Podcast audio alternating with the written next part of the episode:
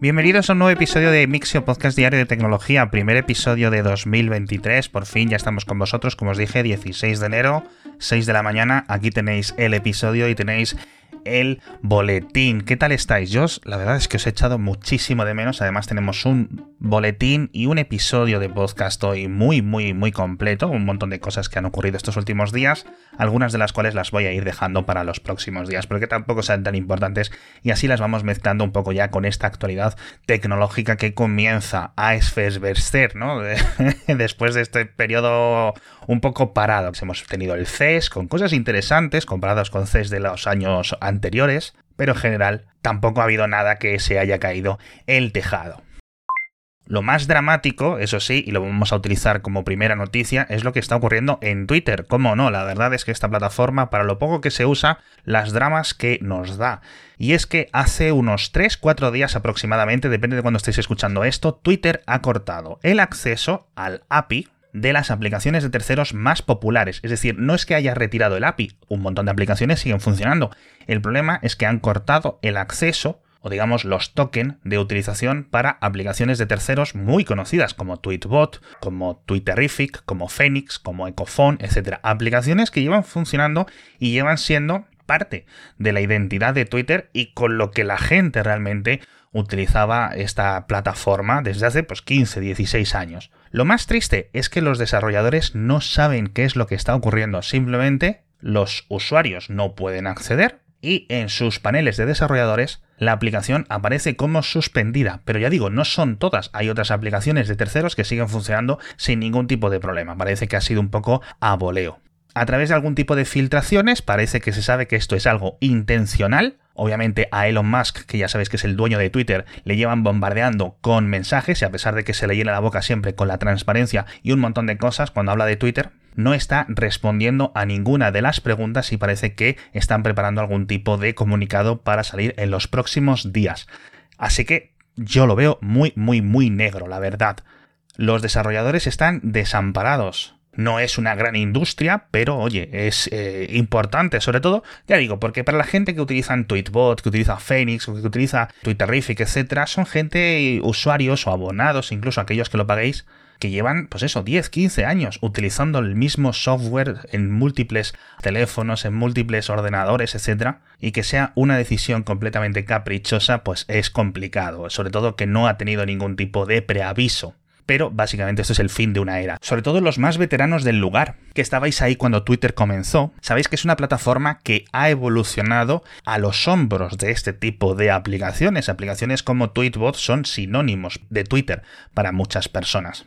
Por ejemplo, el concepto de tweet, la palabra tweet, T-W-E-E-T, la inventaron la gente de Twitterific y toda esta iconografía de un pajarito azul que se utilizaba para representar a Twitter, también lo hicieron los de Twitterific. Un montón de conceptos, que si el hashtag, que si los retweets, que si un montón de cosas, las inventaron tanto estos desarrolladores como los propios usuarios. Y, sinceramente, tienen derecho la gente de Twitter a cerrarlo, pero hombre, con un poco de dignidad, yo creo, ¿no? Por cierto, y con esto acabo el tema, he visto que muchos, al menos en el grupo de Telegram de Mixio estos días, estáis pidiendo la devolución del dinero por parte de estos desarrolladores a los que habéis pagado por utilizar la aplicación, etc. No tengo yo una opinión muy clara. Por una parte, oye, pues es un servicio que ya no puedes disfrutar. Por otra parte, yo me esperaría unos días a ver qué es lo que acaba sucediendo. Por cierto, hablando de Twitter, cambiamos radicalmente de tema, nos vamos a hablar de Mastodon, y es que Medium, que es la compañía esta de blogging, se ha creado su propia instancia de Mastodon, se llama me.dm, un nombre y un título y un dominio bastante chulo, y está abierta a todo el mundo, así que si queréis apuntaros ahí, está bastante interesante, es un nombre chulo, y ya sabéis que la gracia de las cuentas de Mastodon es que pueden irse de un servidor a otro en cuestión de segundos sin problemas, como cuando te cambias el nick. Una de las cosas que tenía yo más ganas de contaros son las nuevas CPU de Intel, por cierto, y es que aunque se anunciaron hace unos meses, durante el CES, hace unos días hemos tenido revelación ya por fin de cuál va a ser la creme de la creme, ¿no? El modelo más alto, el que suele ponerle Intel el apellido KS. Ya sabéis que Intel tiene unas nomenclaturas muy especiales. La K suele ser el de mayor rendimiento y la KS son un subconjunto de procesadores que en los test iniciales han visto que han salido muy bien de la fábrica. Y entonces les piden un poquito más de rendimiento. Bueno, pues con el 13900KS, con el i9, con sus 24 núcleos, etcétera, bueno, pues es el primer procesador que de serie alcanza los 6 GHz sin necesidad de ningún tipo de overclock ni necesidad de ningún tipo de refrigeración especial. Esto tiene un poco de asterisco, porque en principio el modo turbo de este procesador, cuyo eh, su frecuencia base son 3200 MHz, si no recuerdo mal, pero con el modo turbo sube a 5800. Pero ya sabéis que, como os decía antes, estos son los procesadores que mejor les han quedado y que mejor soportan los estreses del trabajo y del rendimiento, etc. Entonces, los configuran para que dos de los 8 núcleos potentes, de los 8 núcleos de alto rendimiento, pasen de esos 5,8 a 6 GHz. Luego ya, si eres un manitas, pues te lo puedes currar con una buena placa base, con una buena refrigeración y hacer el overclock de toda la vida. Pero oye, se ha roto por fin para el consumidor de tienda la barrera de los 6 GHz, lo cual es bastante interesante. El precio, eso sí, también va a ser muy alto, 950 euros. Creo que el modelo K, el que no es el KS, el que se queda en esos 5,8 eh, GHz, cuesta unos 800 y pico, con lo cual estás pagando 150 euros extra, 150 dólares en Estados Unidos aproximadamente por tener estas frecuencias un poco mejores, pero sobre todo yo lo haría, fíjate, si me gastara este dinero, por saber que tienes una muy buena unidad, es decir, que Intel sabe que ese procesador les ha salido excelente y aunque no le saques mucho provecho o incluso desactives en la placa base o donde sea esos, esa subida extra, sabes que vas a tener un buen procesador para muchos años, algo que a muchas empresas y a muchos entusiastas les interesa. Dicho esto, es un procesador que ya está disponible en Estados Unidos y llegará a Europa a pesar de que el precio ya se ha filtrado en las próximas semanas. Y ahora sí os cuento yo lo que me parece a mí la gran sorpresa, porque durante el CES de, de este año, de 2023, la gente de Intel aprovechó para presentar el 13900T, que T es la nomenclatura que utilizan para indicar los procesadores de escritorio pero de consumo reducido. Y las primeras pruebas de rendimiento son excelentes, son muy sorprendentes. Lo primero y lo más importante es que supera en rendimiento tanto en mononúcleo como en multinúcleo al 12900K, es decir, al modelo de mayor rendimiento de la generación pasada, de hace apenas, ¿cuánto? 18 meses. Y lo hace como digo en la newsletter, de forma casi insultante, consumiendo la mitad de potencia. Estamos hablando de ciento y pocos vatios en vez de doscientos y pico vatios, lo cual está muy bien. Es un procesador que sigue siendo carito, a lo mejor incluso eh, os interesa a algunas personas comprar un 12900K, aunque consuma más porque es más fácil o porque los precios ahora van a caer, pero bueno, yo creo que el 13900T debería de costar unos 600 euros aproximadamente. Oye, esos consumos son, son fantásticos. Ahora yo creo que también van a llegar los que están por debajo del T. Todos los modelos de estos procesadores de esta decimotercera generación de portátiles. La gama H, la gama U y las gamas no sé cuántos que ahí ya sí que me, me, pierdo un poco. Pero bueno, la verdad es que muy sorprendido con este apretón que está haciendo la gente de Intel estos últimos años, con estas nuevas arquitecturas que les están saliendo muy bien. Se tiraron como una década durmiendo la siesta la gente de Intel y parece que han, que han despertado y están haciendo cosas muy interesantes. Y por cierto, y ya con esto dejo de hablar del CES, ya sabéis que Sony lleva diciendo que van a sacar un coche eléctrico, que lo están enseñando por los shows, un concepto, etcétera, que le llaman el Sony Vision y que hace unos meses salió la noticia o anunciaron tanto Sony como Honda, las dos empresas japonesas que iban a hacer una especie de consorcio para, oye, vamos a lanzarnos, vamos a ir adelante en este mercado tan potente de los coches eléctricos. Tú pones el software, yo pongo la mecánica, a ver qué sale de aquí. La empresa la han llamado Sony Honda Mobility, y por fin tenemos el nombre de la marca bajo la que se van a vender esos coches, es decir, que pasan de un concepto a un coche real que vamos a poder comprar si tenemos el dinero suficiente en unos años, en 2026. Y la marca se llama Afila. Afila. A-F-E-E-L-A. Es decir, que técnicamente en español se le diría Afeela. Un nombre muy, muy raro. Pero bueno, el primer modelo será un sedán normal, como, vamos, basado en el visión que habéis visto en los blogs y en YouTube estos últimos dos, tres años. Y precisamente lo van a fabricar en Estados Unidos, no lo van a fabricar en Japón. Y ya digo, la fecha, 2026, 2027, dentro de tres años, algo así. No hay ningún tipo de especificaciones, no hay ningún tipo de nada. Pero vamos, si yo tuviera que adivinar el precio y poner la mano en el fuego, yo digo que este coche de 90.000, 100.000, incluso a lo mejor 150.000 euros, no lo vería por debajo, ¿eh? Por cierto, hablando de energía, como contábamos antes con el patrocinador, vamos a hablar de energía nuclear. Y es que Japón no está encontrando suficientes ingenieros para sus reactores nucleares. Ya sabéis que, obviamente, pues en 2011 en Japón ocurrió el desastre en Fukushima, y desde entonces, desde 2011, ya más de 10 años, pues su industria nuclear está desquebrajada. Una generación perdida, se dice, no solo de, claro, todos esos empleados que se han quedado sin trabajo porque los reactores se han apagado o se han dejado sin mantenimiento, etc. Y ahora llega los nuevos gobiernos de Japón, quieren hacer un giro de 180 grados y dicen, vamos a alargar la vida útil de los, de los nuestros reactores, que tienen más de 50 reactores nucleares en Japón, aunque ahora mismo haya meses que a lo mejor tienen activos 6 vamos a eh, reparar los que están ya muy viejos y vamos incluso a construir nuevos y a pesar de que tienen empresas muy punteras como Hitachi con los reactores nucleares pequeños, estos que quieren eh, liderar eh, el futuro, pues están encontrando que no tienen suficientes empleados, ni jefes, ni ingenieros de ningún tipo para hacer este plan tan ambicioso. Así que van a tener que tirar de expertos de otros países, franceses, estadounidenses, coreanos, chinos, para que les ayuden porque, ya digo, en estos casi 15 años han dejado morir a su industria local y un montón de gente pues se ha ido a otros trabajos o se ha ido a trabajar al extranjero.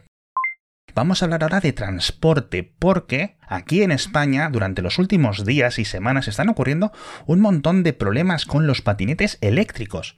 En concreto, hace unos días, un patinete eléctrico que estaba cargando en un domicilio a las afueras de Barcelona, en el Hospitalet, se incendió espontáneamente y causó 21 heridos. Esto, obviamente, es preocupante, es decir, el incendio ha tenido que ser grande para desalojar vecinos, etcétera, y encima tener que llevarlos al hospital por quemaduras o por temas de humos, etcétera. Es posible que se deba a un mal mantenimiento, a que la gente es un poco amiga de estos tutoriales de YouTube de aumentar la, la potencia de tu patinete o de comprar baterías por ahí en AliExpress, etcétera. Y esto todo es muy, muy, muy peligroso. Así que si este tipo de noticias siguen ocurriendo y este tipo de accidentes seguramente las autoridades, tanto en España como en otros países, acaben endureciendo el control y la venta de estos vehículos. De hecho, me preguntaba la newsletter, ¿es posible que acabemos viendo una ITV, una inspección técnica de vehículos? como los coches, las motos, las furgonetas, etcétera, para los patinetes eléctricos, oye, pues yo creo que no lo vería mal, porque muchas veces a lo mejor el patinete eléctrico se ha dado un golpe, las células de la batería están dañadas, y no te has fijado. Así que si queremos que esto sea parte de nuestro día a día, tenemos que tener muchísimo más cuidado con nuestros patinetes eléctricos. Que por cierto, y con esto seguimos por esa zona, porque en Cataluña a partir de febrero van a estar prohibidos los patinetes eléctricos en todo el transporte público. Esto ya estaba anunciado porque a finales de noviembre, creo, también sucedió otro incendio espontáneo de una persona que estaba llevando el patinete eléctrico dentro de un tren no sé muy bien en qué localidad, si en Barcelona o en las inmediaciones o por donde fuera, y causó tres heridos. Claro, tú imagínate, estás en un vagón de un tren y de repente empiezan las llamaradas de un incendio químico tan peligroso, el humo, etcétera, tan tóxico, y no hay forma de apagarlo. Así que hasta que encuentren unas medidas de seguridad, los patinetes eléctricos no van a poder entrar ni en los tranvías, ni en los trenes, ni en el metro, ni en los autobuses de todo Cataluña. Y si lo hacen, la multa va a ser de 200 euros. Eso es algo temporal, dicen que van a ser seis meses mientras lo estudian, pero es algo complicado porque muchas personas utilizan el patinete eléctrico para ir de su casa tranquilamente hacia el metro, se meten en el metro, se bajan del metro cuando han hecho la mayor parte de los kilómetros y luego hacen el último recorrido de nuevo pues hasta la universidad o hasta el trabajo o hasta donde sea en el patinete. Así que va a ser muy complicado. La buena noticia en cuanto a los patinetes eléctricos, y con esto ya acabamos este tema, es una estadística que está midiendo todos los años el uso del patinete compartido, no el privado, sino el compartido, en 29 países de Europa y dice que los accidentes en patinete se han reducido un 60%. Hemos bajado hasta 5,1 heridas por accidente a bordo de este tipo de vehículos por cada millón de kilómetros recorridos. Un 60% menos que en 2019, con lo cual parece que cada vez lo llevamos mejor, cada vez sabemos montarnos y los conductores y las otras personas que van por la vía pública ya saben circular mucho mejor con patinadores a los lados. Dejemos de hablar de tanto patinete, vamos a hablar de software, porque en tres días, el 18 de enero, se apaga los servidores de Google Stadia y casi con el pitido final anuncian que van a liberar un parche para desbloquear el Bluetooth de los mandos de las personas que los comprasteis para que podáis utilizar el Bluetooth de una forma estándar y lo podéis conectar a vuestras tabletas, a vuestros ordenadores, a vuestros móviles incluso, etcétera. Con lo cual, oye, esta día se va, pero al final, como nos han devuelto el dinero de los mandos, pues eso que nos llevamos unos mandos gratuitos y unos mandos bastante buenos. El parche, eso sí, solo lo han anunciado, llegará la semana que viene. Lo que ya ha llegado son las mejoras de Telegram y es que esta gente de verdad, es que yo no sé de dónde saca las ideas. Porque cada vez que hacen un anuncio con nuevas características, con nuevas funciones, etc., me sorprenden y siempre anuncian como 70 a la vez. En esta ocasión han lanzado mucha mejor gestión, por ejemplo, del almacenamiento local, también de las fotos de los perfiles, y se pueden hacer varias cosas. Ponerte una foto anónima para que la gente que no tengas en tus contactos vea esa foto en vez de tu foto o tu avatar personal o que tú puedas sugerir a tus contactos que se pongan otra foto, ¿no? Por ejemplo, alguna foto graciosa que has sacado a tus amigos, pues se lo puedes sugerir directamente desde su perfil. Y ellos, pinchando en ese botón, automáticamente la ponen. O incluso elegir tú qué foto quieres que en tu cuenta de Telegram salga para cada perfil en vez de la que elija tu contacto. Y muchas más opciones de privacidad y un montón de cosas de software y tal que llevan varios días ya en las versiones de escritorio, en las versiones de iPhone, las versiones de Android, así que muy contento. Pero también estoy muy contento con WhatsApp porque han añadido soporte para una de las cosas que más se les pedía desde hace muchísimo tiempo y que es el soporte nativo incrustado en la propia aplicación para proxies, una función que puede ayudar a evitar, por ejemplo, cuando un gobierno corta WhatsApp porque haya protestas, etc. No es algo mágico, pero es algo que quizás pueda ayudar. Además, la gente de Facebook han publicado en su página de GitHub su propio proxy para que cualquier persona que tenga unos pocos conocimientos técnicos sea capaz de instalarlo tanto en Windows como en Linux, etcétera, sin ningún tipo de problema. No es un proxy HTTP, es un proxy TCP, Así que en principio cualquier proxy TCP que te instales debería de poder funcionar. Pero bueno, la verdad es que lo han dejado muy sencillo con este suyo propio que han lanzado. Y nos vamos hablando del F-117, uno de los aviones de guerra más icónicos, más bonitos, más revolucionarios, más todo que comenzó a volar y a bombardear en los años 80, va a seguir en activo dentro de las Fuerzas Aéreas de Estados Unidos una década más, hasta 2034. Y me dirás, Alex, pero este avión no está retirado ya de hace un montonísimo de años. Efectivamente, desde 2008, desde 2009, ya no se vuela en misiones bélicas o en misiones, digamos, de impacto real, pero siguen utilizando las Fuerzas Aéreas para entrenamiento de pilotos, para hacer ejercicios de guerra o para probar diferentes tecnologías nuevas. Y dicen que, a pesar de que los planes eran ir desguazándolos o enviándolos a museos inmediatamente, creo que les quedan unas 45 unidades, es que algunas van a llegar a 2034. Y luego ya, pues algunas irán al desguace o serán lo que tengan que hacer y otras serán, como les suelen decir, desmilitarizadas y enviadas a museos. Recordad que uno de estos F-117 está en el Museo de Belgrado, en Serbia, después de la historia que ya os he contado mil veces, que a mí me gusta muchísimo, la historia del F-117 derribado en la guerra de Yugoslavia. Así que nada, con esto os abandono. Hasta mañana, no me voy otras semanas. Muchísimas gracias a todos por esperarme con tanta expectativa, que ya estabais preguntando, pero ¿cuándo vuelves? Y yo, pero ¿Te acuerdas que en el episodio te dije que volvía al 16? Pues el 16 vuelvo, tranquilo, hombre. No pasa nada, así que ya estoy aquí, ya, ya estoy aquí, ya, ya todos podemos tranquilizarnos. Espero que os haya gustado el episodio y muchísimas gracias a todos, como os decía, muchísimas gracias a Vivolt por patrocinarnos, uno de mis mejores patrocinadores, de verdad, es la primera vez que os lo cuento, pero estoy tan contento con lo que han hecho con la factura de la luz de mi domicilio que de verdad que me parece casi magia. Y ahora ya sí, me despido, muchísimas gracias y nos vemos mañana con más noticias de tecnología.